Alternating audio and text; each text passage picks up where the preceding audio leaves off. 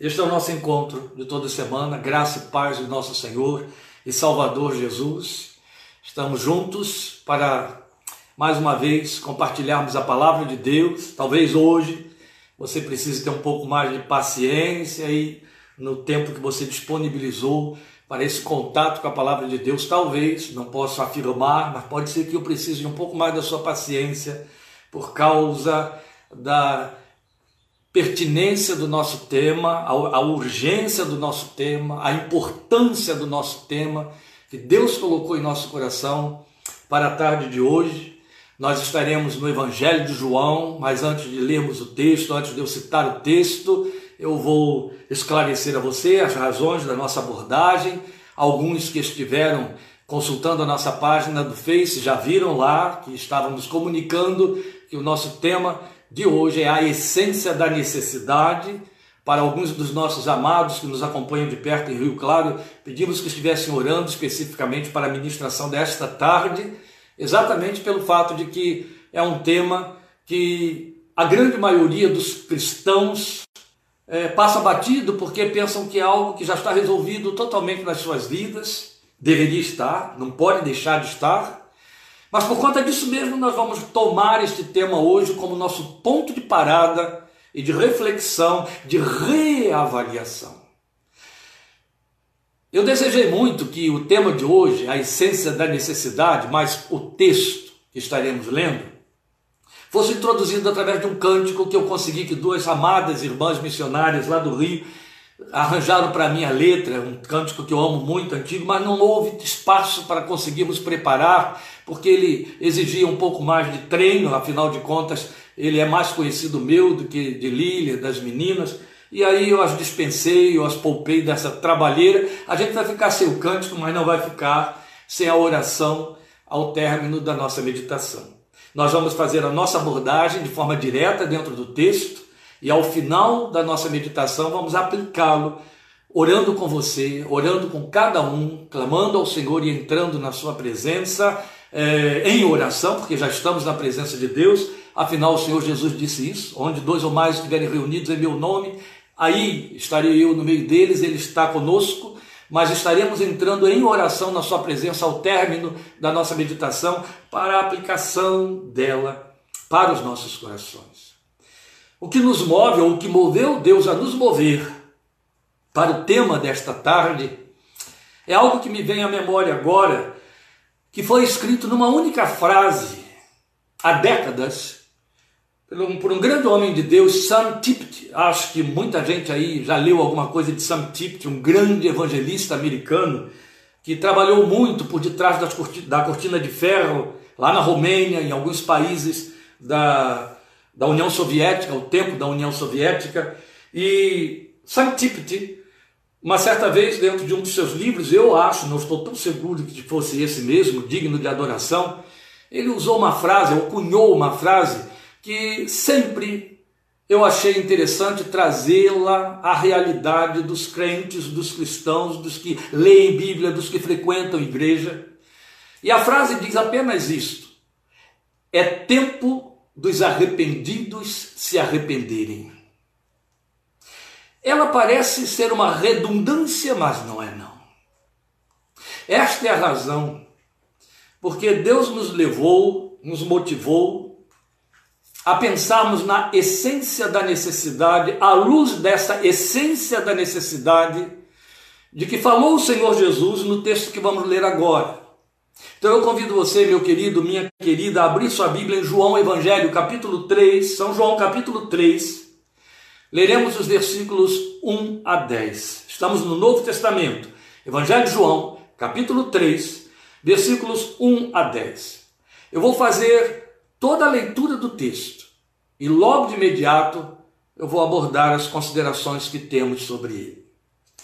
O Evangelho de João diz assim: Havia um fariseu chamado Nicodemos, uma autoridade entre os judeus. Ele veio a Jesus à noite e disse: Mestre, ou Rabi, como põem as versões mais antigas, sabemos que ensinas da parte de Deus, pois ninguém pode realizar os sinais milagrosos que estás fazendo se Deus não estiver com ele.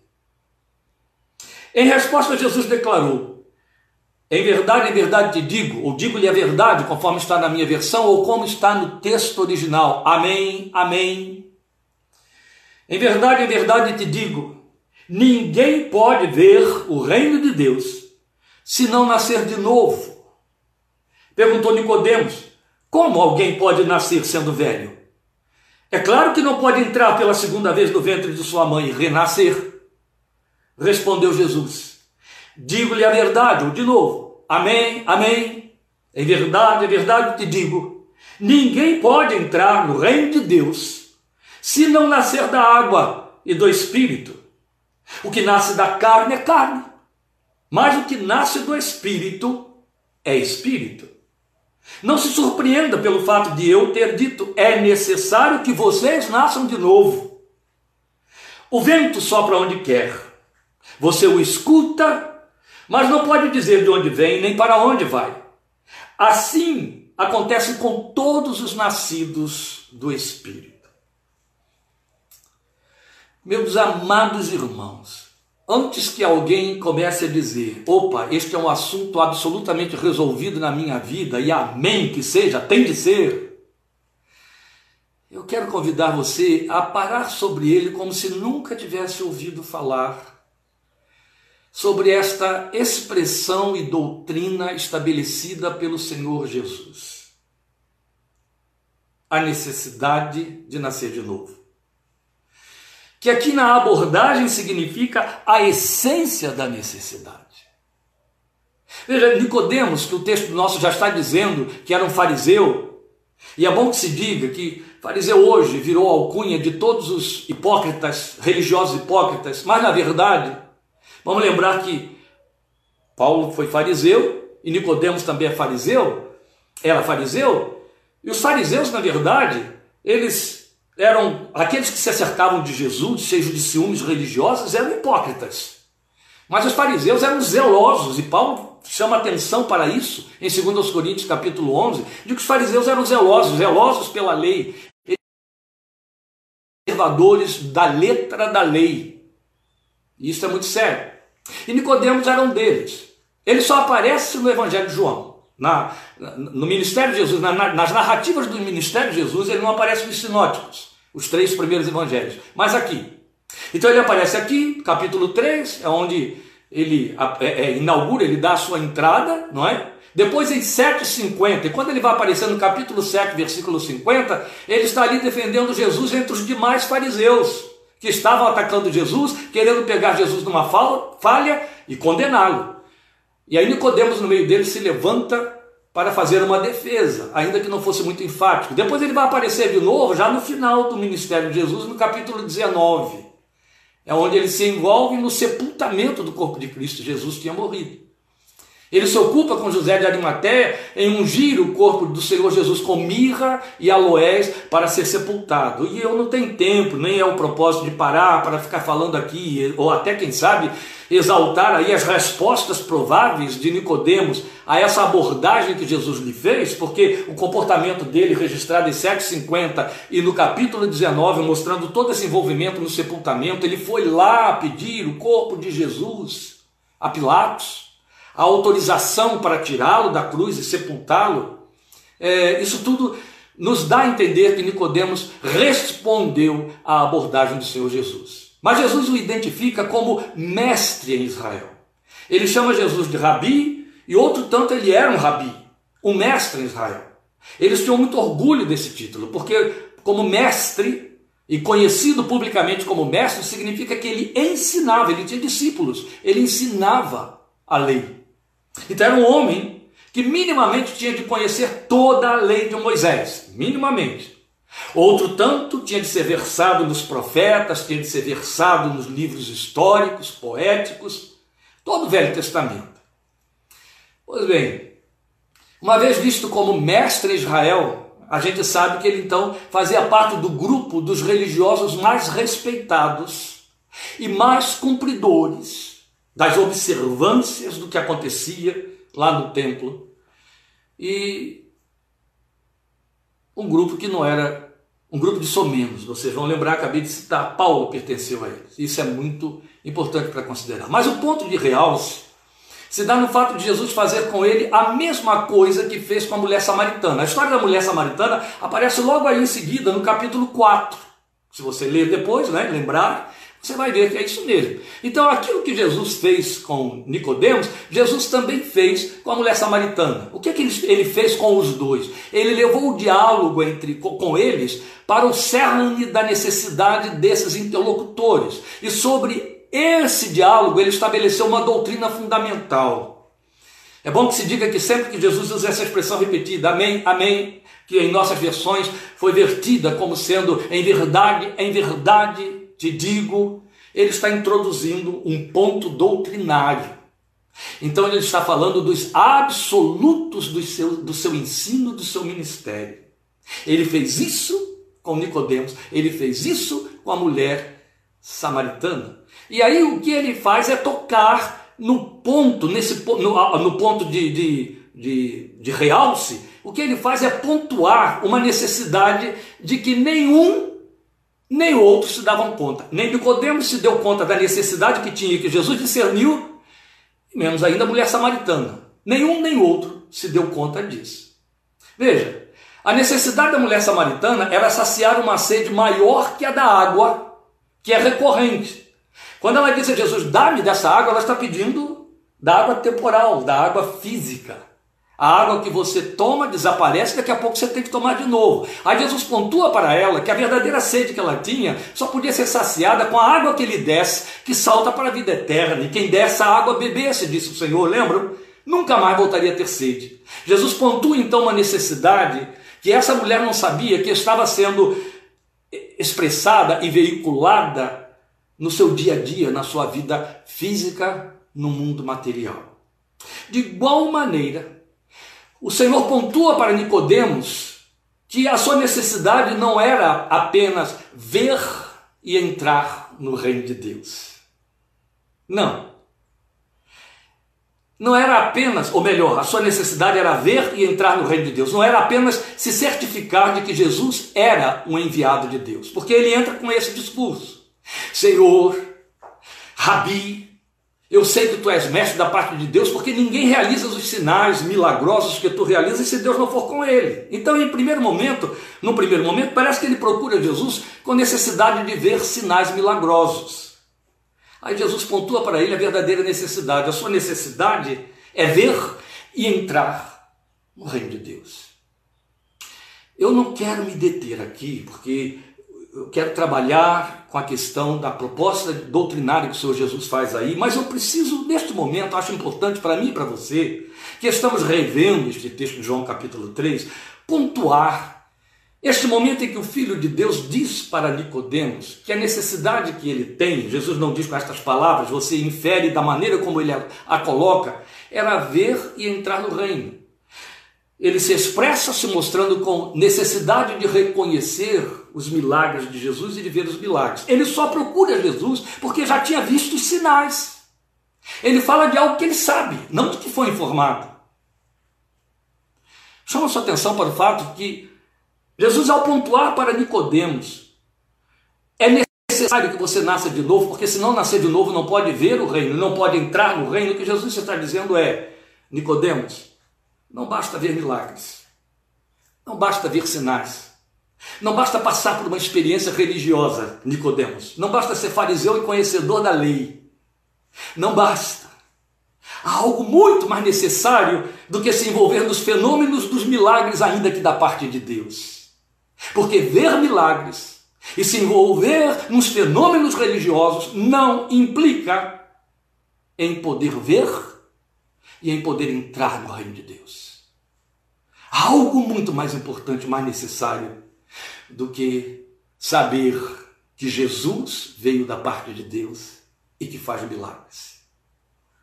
É poder ver e entrar no reino de Deus. Mas o Filho de Deus deixou claro que há uma condição para que isso possa acontecer. tal como a samaritana. Nicodemos desconhecia a sua verdadeira necessidade. Nicodemos acreditava que estava se envolvendo com Jesus motivado por uma necessidade real, factível, verdadeira, uma necessidade justificável. E Jesus derruba isso. Idem a samaritana. Então, tal como diante da samaritana, Jesus aqui também universalizou a necessidade dele, é onde isso nos alcança. Veja, para todos importa saciar em Cristo sua sede de eternidade. Foi o que Jesus deixou claro para a samaritana. Para todos é necessário nascer de novo. Este é o assunto deste nosso texto.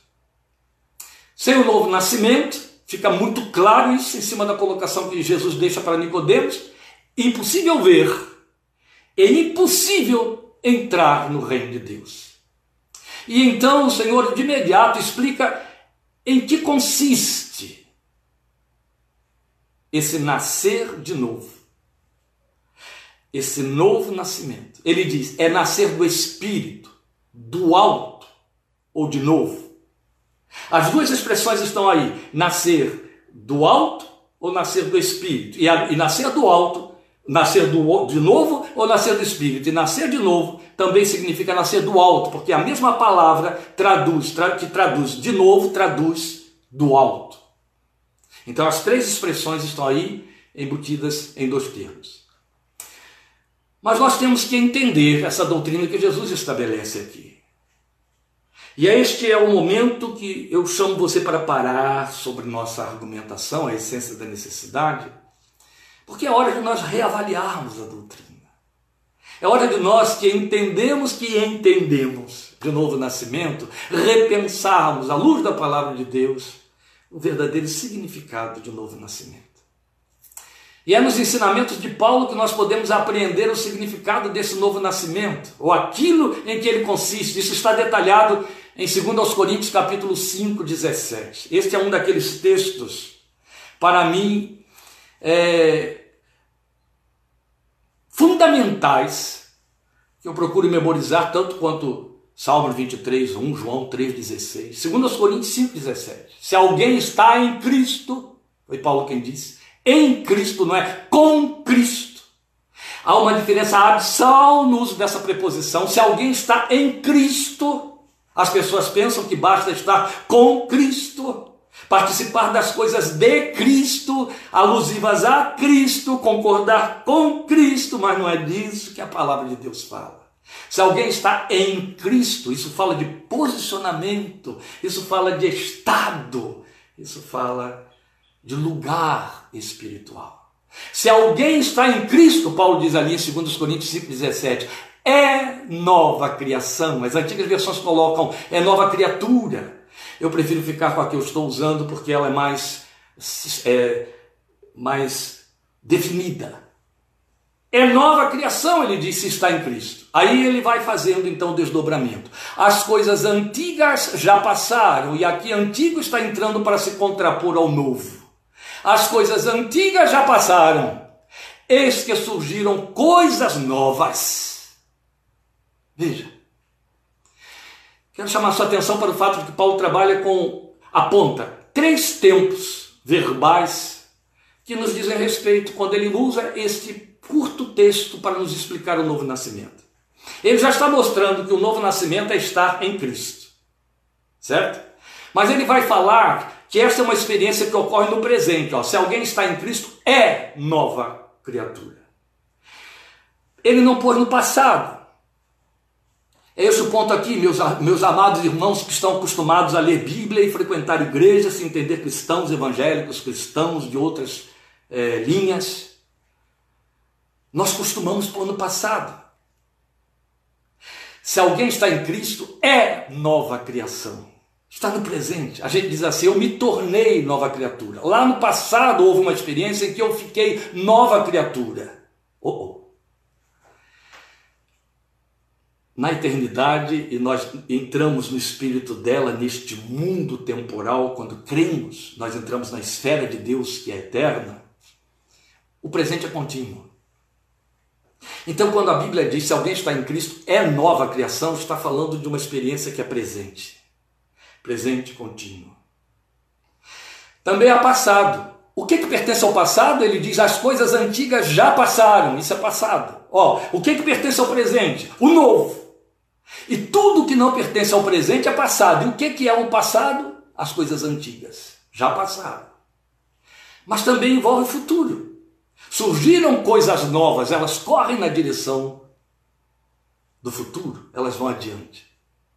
Mas o que se percebe aqui é que nascer de novo é um ato instantâneo. Ninguém vai nascendo de novo cada dia mais, entende? Ó, é nova criatura, é um ato instantâneo. Não é paulatino, não é gradativo, não. Depois Paulo detalha essa transformação radical em Efésios, capítulo 4, versículos 20 a 24. Se você está com a mesma calma que eu estou, a mesma tranquilidade a nível do uso do seu tempo, procure aí, já que estamos num ponto, a sua Bíblia no texto de Efésios, capítulo 4, a carta de Paulo aos Efésios, capítulo 4, eu vou ler os versículos 20 a 24. É aqui que ele nos mostra a resposta consciente e externalizada, evidenciadora, comprobatória de que nascemos de novo, que devemos dar acompanhando a nova natureza que em nós foi implantada. O que, que ele diz aqui? Todavia, não foi isso que vocês aprenderam de Cristo. De fato, vocês ouviram falar dele e nele foram ensinados de acordo com a verdade que está em Jesus. Quanto à antiga maneira de viver, lembram? As coisas antigas já passaram. Vocês foram ensinados a despir-se do velho homem. Então, aquelas coisas antigas, as coisas que não pertencem à nova natureza, eram como uma investidura, um revestimento, uma cobertura que não nos pertence mais e que virou andrajo.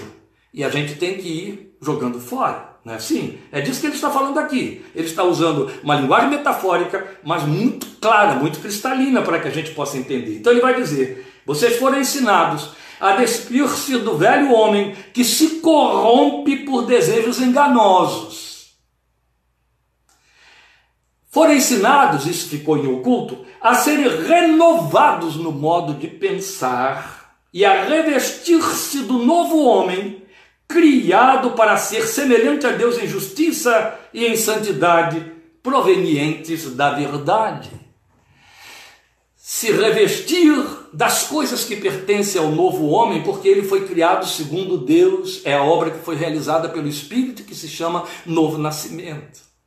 Então eu vou colocando as novas eh, vestes que acompanham a minha nova natureza, substituindo as antigas que só tinham a ver com a velha natureza e que aconteciam porque eu cumpria os desejos enganosos.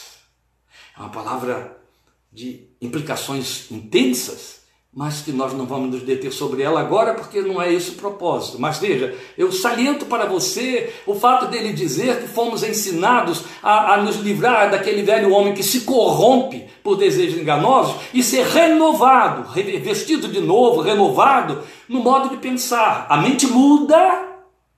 Se a mente muda, o comportamento e o caráter vão atrás e obedecem a essa maneira nova de pensar. Sim, o mesmo Paulo vai repetir isso textualmente em Romanos, capítulo 12, nos exortando quando ele diz versículos 1 e 2 do capítulo 12 de Romanos: Eu lhes rogo, meus irmãos, pelas misericórdias de Deus, que vocês apresentem os seus corpos em sacrifício vivo, santo e agradável diante de Deus, que é o culto racional, o culto inteligente de vocês, e se transformem. Eu, eu os convido a se transformarem de acordo com a renovação do seu entendimento, é redundância, reforço daquilo que ele está dizendo aqui.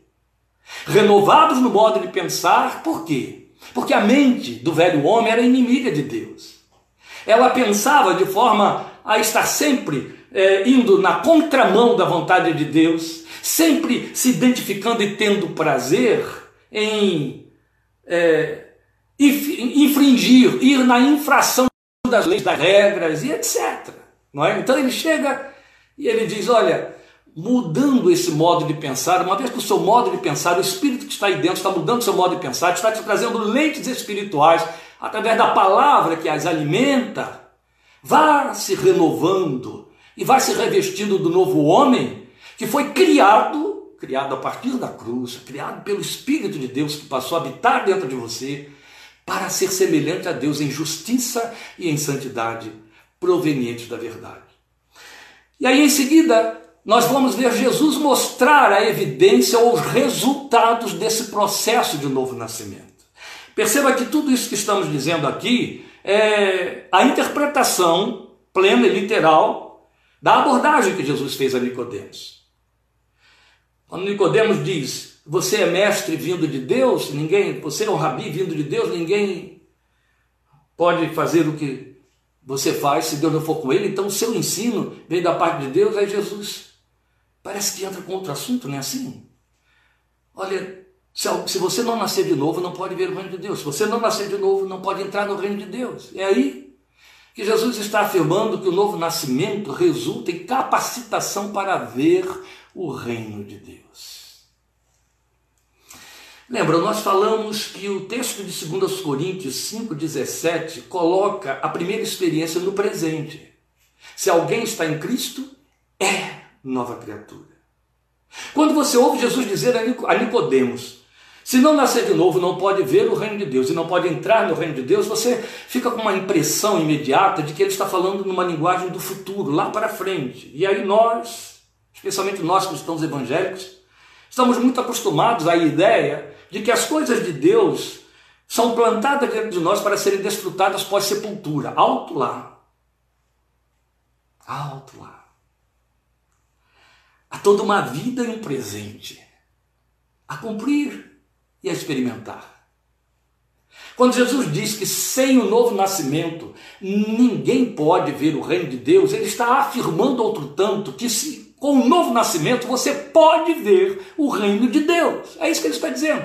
Capacitação para ver o reino de Deus, outro tanto para entrar no reino de Deus.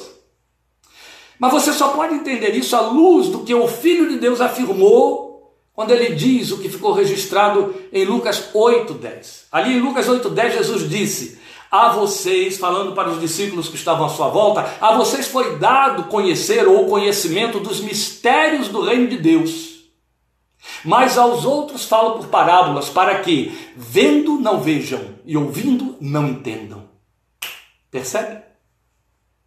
Jesus faz uma, uma distinção clássica entre os que o seguem, os que estão nele e os que não estão.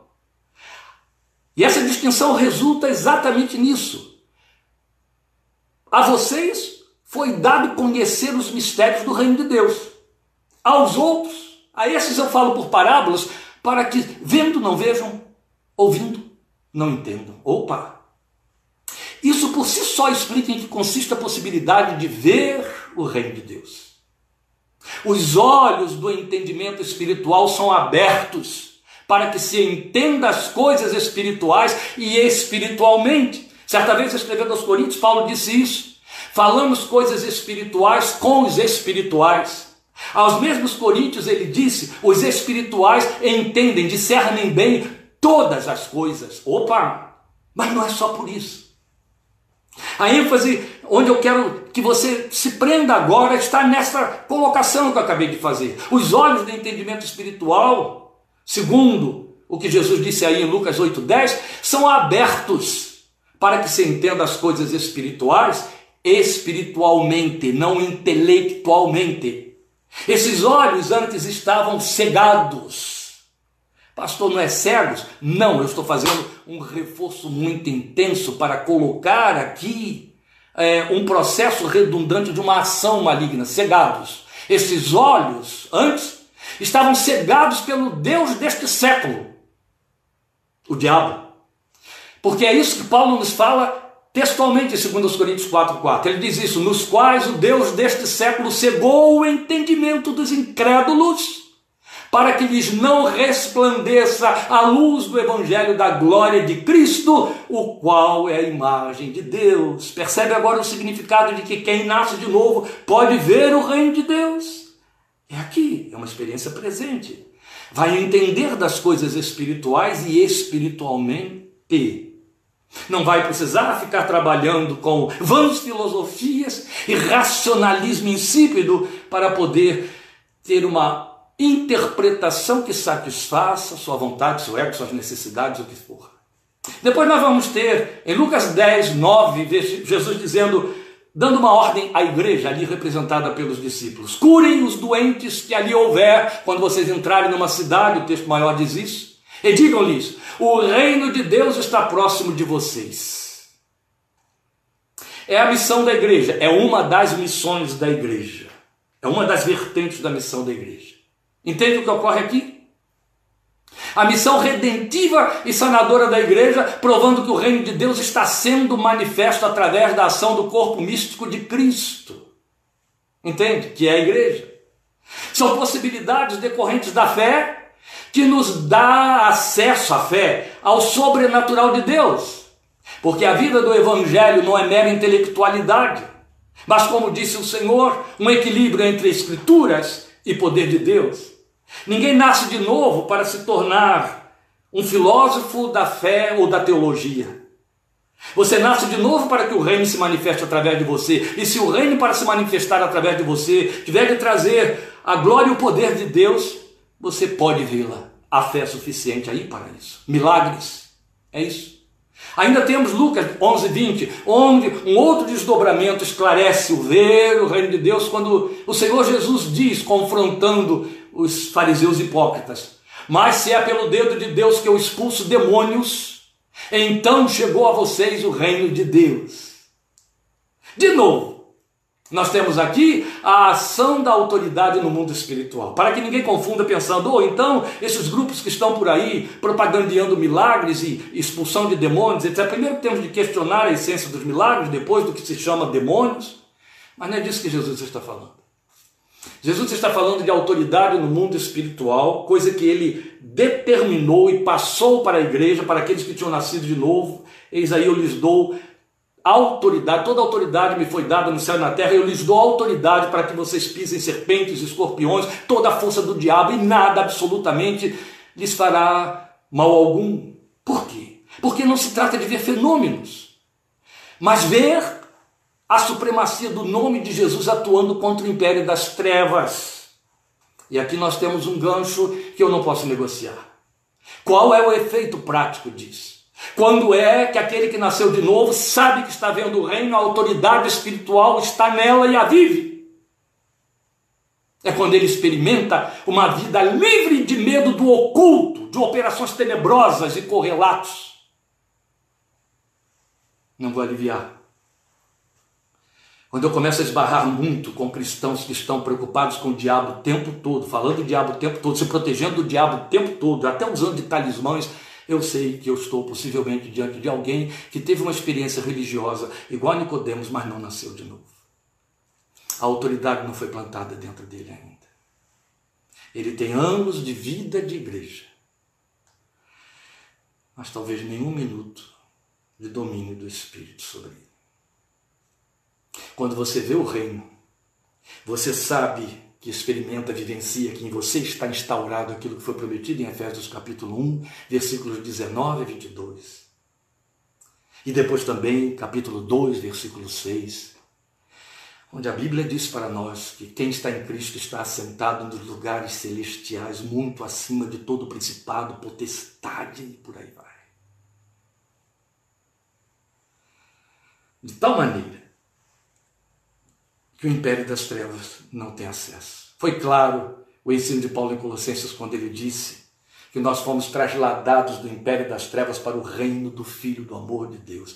Quem nasce de novo está absolutamente consciente disso, de posse dessa autoridade para exercê-la. Depois ele disse para Nicodemos que também o novo nascimento consiste em capacitação para entrar no reino de Deus. Mais uma vez eu volto a lembrar a você, segundo os Coríntios 5,10, onde a primeira, 5,17, onde a primeira colocação de Paulo é que essa é uma experiência no presente, não é? Se alguém está em Cristo, é nova criação, nova criatura. Agora o verbo entrar. O verbo tem ênfase mais comprometedora, o verbo entrar. E há duas formas de entendermos esta capacitação para entrar. Primeiro, escatologicamente, aquilo que nos joga de fato para o futuro. Você vai ter um vislumbre disso em Marcos 1,15, onde o Filho de Deus diz: O tempo é chegado. Ele estava dizendo isso. O reino de Deus está próximo, arrependam-se e creiam nas boas novas.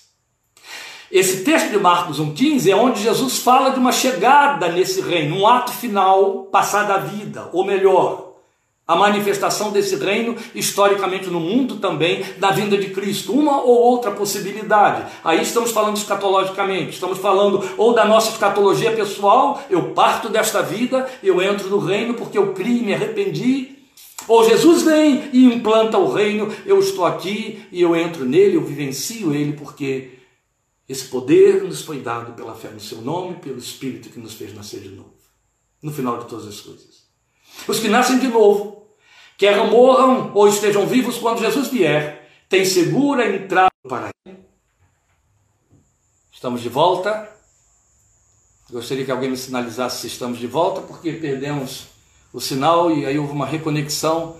E peço sua desculpa, mas lembrando sempre aquilo que eu aviso a cada domingo. Estamos em Analândia onde todas essas coisas são possíveis. O tempo está querendo fechar, então pode ser que o sinal se interrompa de novo. Mas nós estamos aqui retomando o que estávamos colocando. Jesus prometeu ao ladrão arrependido, crucificado ao seu lado, estarás comigo hoje mesmo no paraíso. Então estamos falando desse entrar no reino em termos escatológicos, das últimas coisas. Mas também eu disse que havia duas maneiras de pensarmos na capacitação para entrar no reino, para quem nasceu de novo, também experiencialmente. E aí nós temos isso em Lucas 17, 21, quando Jesus diz: Nem se dirá, aqui está ele, ou lá está, porque o reino de Deus está no meio de vocês. Meus queridos, há um texto, uma tradução que diz: O reino de Deus está dentro de vocês. Mas podemos ficar com que a versão que eu estou usando colocou em Lucas 17, 21. O reino de Deus está no meio de vocês, é presente. Você percebe que é isso que Jesus está dizendo? Isso é uma forma de entrar e entrar agora, entrar porque nasci de novo, já. E aí eu quero desdobrar para você o, o, sentido presente solene de poder entrar no reino de Deus. Sabe por quê? Porque fala de ambiência dos que nasceram de novo. Eles vivem no reino pelo reino e para o reino na presente era no meio da sua geração. É necessário que eu repita isso? Eu gostaria de repetir. Quando o Senhor Jesus diz: o reino de Deus está dentro de vós, ou está no meio de vocês, como a minha versão coloca, o que ele está afirmando é que nós que nascemos de novo vivemos uma ambiência de reino. Vivemos no reino, pelo reino e para o reino no meio da nossa geração. Entende? Mudamos de status, meus queridos.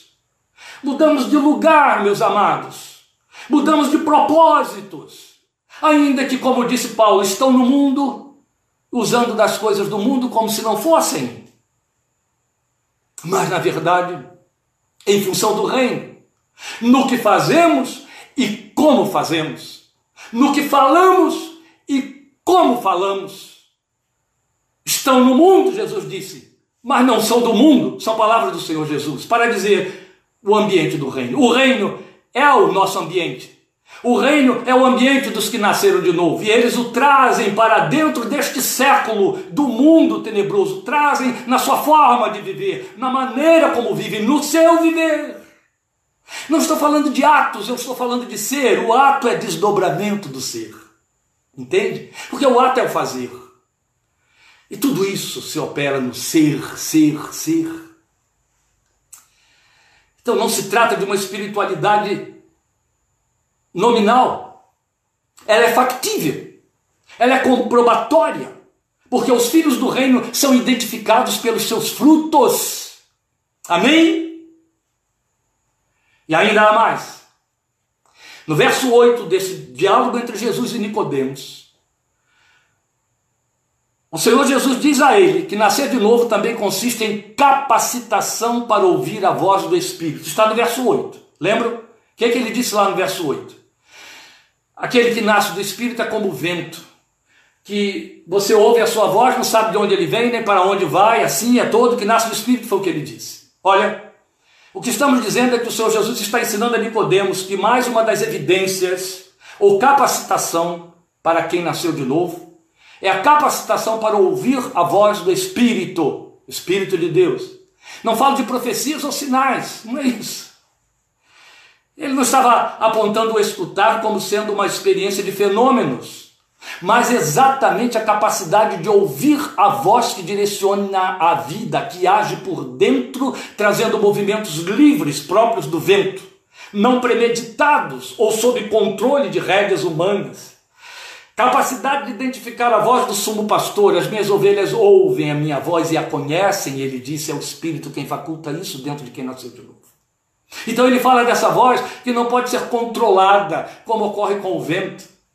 Ele fala desses movimentos na existência que o vento tem e não podemos dizer em que direção vai ou de onde veio, mas a gente sente na pele. Torna-se sensível ao seu toque e aromas. Ele surpreende sempre. É isso. Porque não é voz de homens. E nem com ela se confunde. Há ainda um ponto relevante quanto a escutar a voz. João diz, João, não aí nesse texto, mas no seu, nas suas cartas, João diz que nós falamos do que ouvimos. É fato. O que nasce de novo adquire o idioma, a fala da voz do Espírito, porque ela evidencia seus conteúdos de nova criatura. Eu vou parar um pouquinho aqui. João diz que nós falamos do que ouvimos. O Filho de Deus já tinha dito que a boca fala dos conteúdos de que o coração está cheio.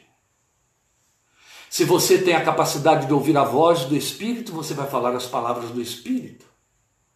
Logo que sai da sua boca é condizente com a nova natureza que foi plantada dentro de você. Entende? É isso. Porque, na verdade, o que nasce de novo adquire esse idioma.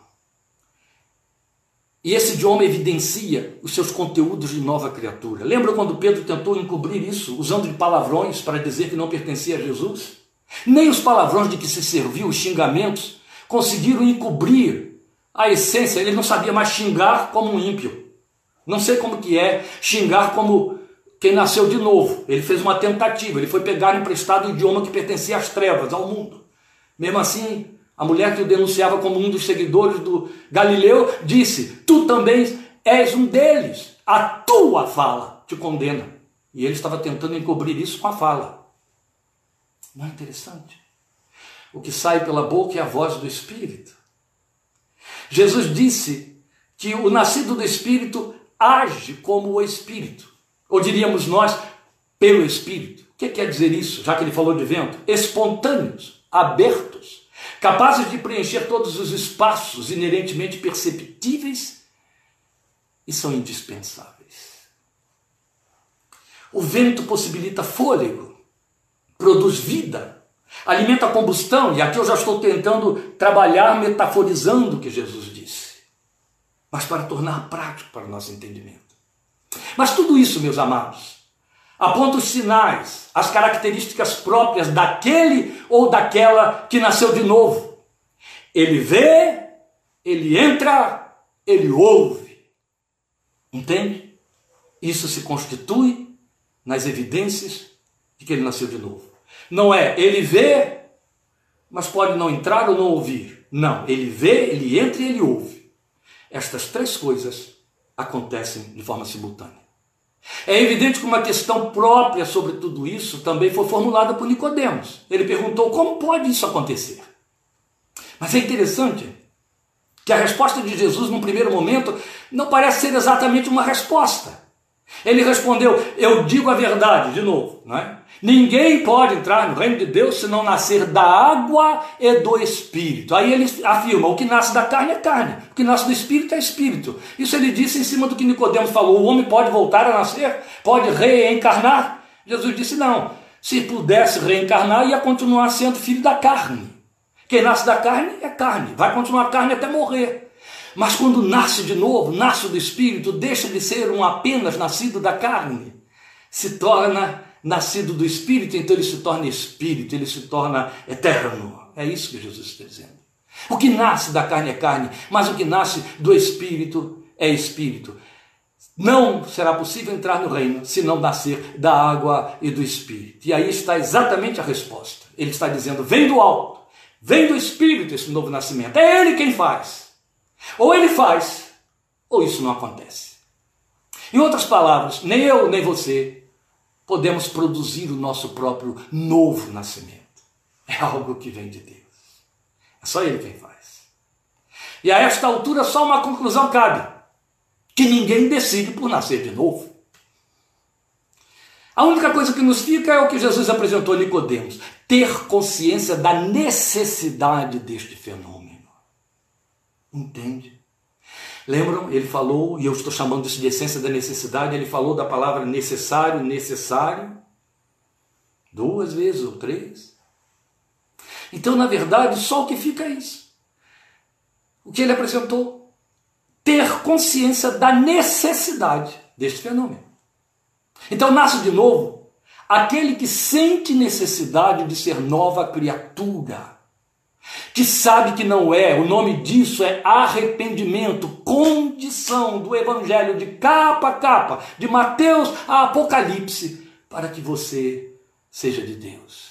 Arrependei-vos e crede no Evangelho, Jesus disse. O pecado que não crer em mim, pois bem, quando nós nos damos conta de que temos necessidade de nascer de novo, isso nos dá consciência de que somos criaturas velhas, criaturas nascidas da carne, criaturas comprometidas com a carne, comprometidas com Adão, o cabeça de toda a carne. Entende? Então era o que Jesus estava oferecendo a Nicodemos. A graça nele nos oferece isto, a possibilidade de nascer de novo. Uma vez que ocorre, nós já vimos como se evidencia e como nós correspondemos vivendo de acordo com o que em nós foi feito. Então, dentro dos dogmas cristãos, há algumas linhas de interpretação que divergem quanto à experiência do novo nascimento. Eu não poderia deixar de, de pontuar isso aqui, porque senão ficaria uma lacuna aí dentro do que estamos apresentando. Por exemplo, há aqueles que acham que a igreja produz o novo nascimento. Jesus não disse isso. Há aqueles que acham que pertencer à igreja corresponde a nascer de novo. Quer dizer, eu vou lá, eu me filio, eu me inscrevo. Jesus também não disse isso. Há aqueles que pensam que ser batizado ou batizar-se corresponde a isto. Jesus não disse isso. E esses que pensam isso é porque Jesus disse ali: nascer da água e do Espírito. Entendem que a água é a água do batismo. Jesus está fazendo uma redundância, porque a água é, sempre foi, símbolo do Espírito Santo. Então continua sendo nascer do Espírito e do Espírito. Então ele não disse que é preciso se batizar para nascer de novo. Não. Aqueles que entendem que é uma experiência que nossa própria fé produz. Jesus não disse isso, ele disse é nascer do alto e do espírito. Isso nos é facultado. Não somos nós que produzimos, por mais piedosos que nos achemos ou que aprendamos a ser. De jeito nenhum.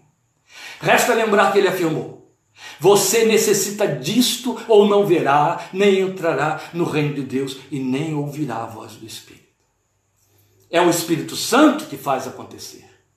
Veja, Paulo nos diz em Romanos capítulo 8: se alguém não tem o Espírito de Cristo, esse tal não é dele. Então assim resta saber. Você necessita disso. Você já dá provas a si mesmo de que nasceu de novo? Percebe, porventura, que ainda não evidencia esta experiência em sua vida de fato? Se consegue perceber e deseja a experiência, você está pronto para ser regenerado pelo Espírito Santo de Deus. Por quê? Porque a Bíblia se adianta para nos ensinar que nascemos de novo pelo Espírito de Deus agindo em nós, servindo-se da Sua palavra revelada. É o que Pedro nos afirma, está na primeira carta, capítulo 1, versículo 23. Ele diz: Pois fostes regenerados, quer dizer, gerados de novo, nascidos de novo. É, é um outro verbo para falar e sintetizar o fenômeno do novo nascimento. Pois fostes regenerados, ele diz, não da semente corruptível, quer dizer, não da carne, mas da incorruptível, mediante a palavra de Deus, a qual vive e é permanente. Pedro está nos mostrando Qual é o instrumento de que se serve o Espírito Santo para operar novo nascimento em nós? A palavra de Deus. É ela que nos faz ter fé para crer e nos arrepender. É ela. Não é um fenômeno de um culto, não é um milagre que você assiste, não é uma reunião de que participa, é a revelação de Deus chegando ao seu coração. O apóstolo Paulo nos ensinou isso em Romanos 10, 17. A fé vem pelo ouvir e ouvir a pregação da palavra de Cristo. Oh, meus amados. Temos de trazer estas coisas à nossa memória. Necessário é nascer de novo. Se somos nascidos de novo, somos filhos do vento. E aí todos percebem isto em nós. Os frutos na vida revelam que há uma nova natureza operante naquele que nasceu de novo, entende? Se ele peca, ele não peca como ímpio, não da maneira como o ímpio peca, ele peca como cristão. É. Lembra? Acabei de citar Pedro tentando lá fingir, fraudar, mentir, xingar, e nem assim conseguiu ser confundido como ele queria. O justo cai sete vezes o Senhor o levanta. E aí ele não está falando de um número finito, ele está usando o número da eternidade na Bíblia, sete, simbólico. Os frutos na vida revelam que há uma nova natureza operante naquele que nasceu de novo. Ele é novo em sua forma de pensar. E porque seus conteúdos são da nova criação, ele fala conforme esses conteúdos. Vou repetir, porque os conteúdos de quem nasceu de novo são conformes a essa nova criação, ele fala de acordo com esses conteúdos.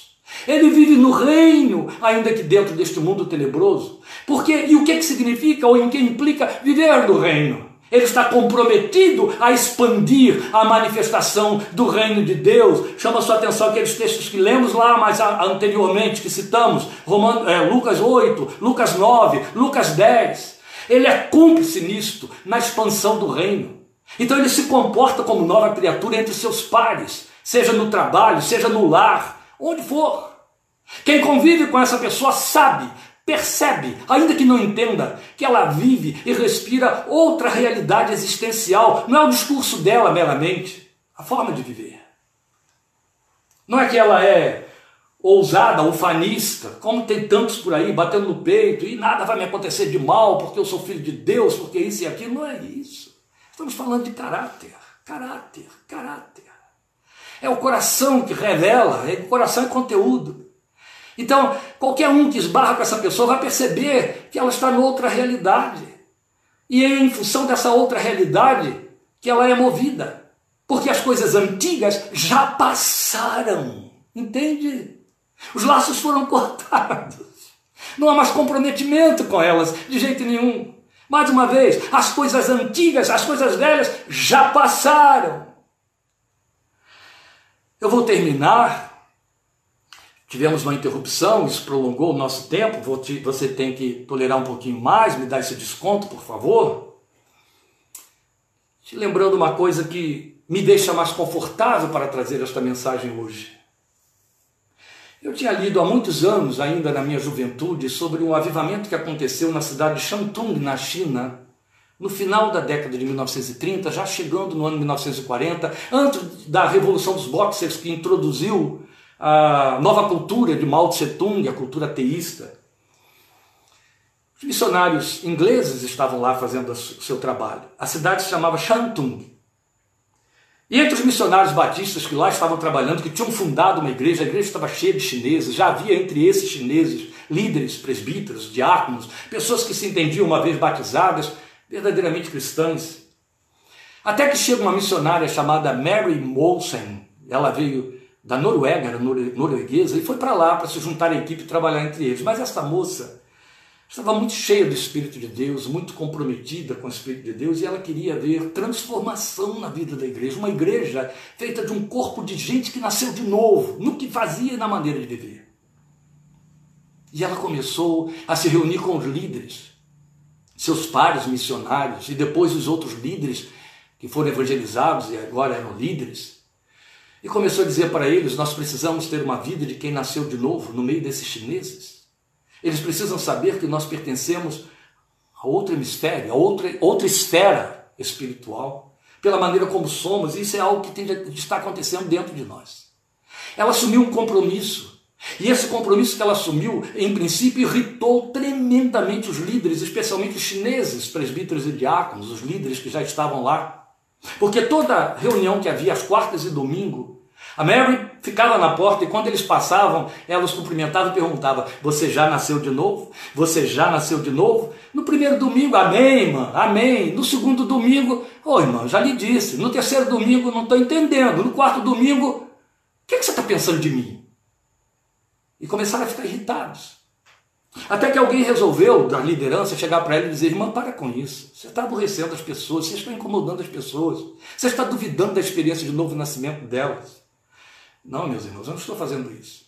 Eu estou comprometido com o que Deus botou aqui no meu coração. Eu estou levando esses homens a refletirem sobre a sua única experiência válida no cristianismo, para serem cristãos. Vocês querem que eu pare com isso? Então vamos fazer uma reunião de oração, convocar o povo para vir para a presença de Deus, onde cada um vai buscar do Senhor a resposta para a minha pergunta. Fizeram isso, era uma quarta-feira. Convocaram todo o povo, e o povo veio, os líderes vieram. Ela ministrou, e ao ministrar disse para eles: Comecemos por nós, nós vamos para os nossos joelhos e vamos dizer: Ó oh Deus, eu estou dando testemunho de que nasci de novo. Eu estou enganado, eu nasci na igreja, eu nasci da igreja, eu nasci da fé cristã e não nasci de novo, e estou me enganando. Será que eu estou debaixo de fórmulas evangélicas, eu estou debaixo de fórmulas eclesiásticas, missionárias? uma experiência transformadora, irresistível e inescondível aconteceu comigo. E aquela gente foi para os joelhos em oração e começou a orar e dizer a Deus: Ó oh Deus, faz-me nascer de novo. Um grande avivamento irrompeu na cidade de Shantung. Foi isso que fez com que, ao irromper a revolução de Mao Tse-tung, o cristianismo na China não fosse sufocado. Deus se antecipou. O povo de fora superlotava aos milhares os ambientes de reunião. E era com lágrimas que aquela gente, dos líderes aos menos informados, se dobravam diante de Deus, dizendo: Eu quero nascer de novo, fazem-me nascer de novo. Pessoas passaram em revista as suas vidas, revisaram a maneira de tratar os seus vizinhos, de tratar os seus parentes, de viver, porque perceberam que ao fazer uma avaliação, movidos pelo Espírito de Deus, não viviam como novas criaturas. Um grande avivamento ocorreu em Shantung, está na história da igreja na China. Você já nasceu de novo. A sua maneira de viver, de ver, de sentir a vida, dá um testemunho disto.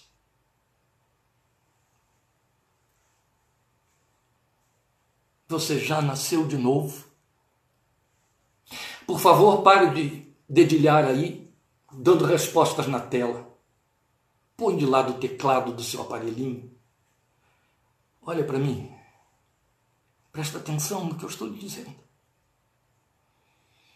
Da parte do Deus eterno, aquele que enviou seu Filho para nos transformar em novas criaturas, não em novos religiosos. Ele não veio repaginar a nossa confissão. Ele veio nos trazer uma nova natureza que convença pelos seus frutos, se conosco convivem. De maneira que os sedentos podem se aproximar de você e vão beber da fonte que jorra ali dentro. Porque essa água é saudável. Vão querer estar com você, na sua sombra, ouvir o seu linguajar. Os sedentos, os famintos. Você já nasceu de novo Vamos orar.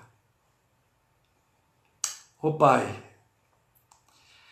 Deus das alturas, Pai de meu Senhor e Salvador Jesus Cristo, eterno Deus, que pagou na vida do teu filho e na morte do teu filho na cruz do Calvário o preço impensável do sangue santo derramado para transformar os filhos de Adão em filhos de Deus, para que os filhos de Deus reagissem na vida como filhos de Deus, impregnando, contaminando, contagiando os filhos de Adão, como cúmplices do reino, para deixar o reino sair através da sua forma de viver, exalando o bom perfume de Cristo.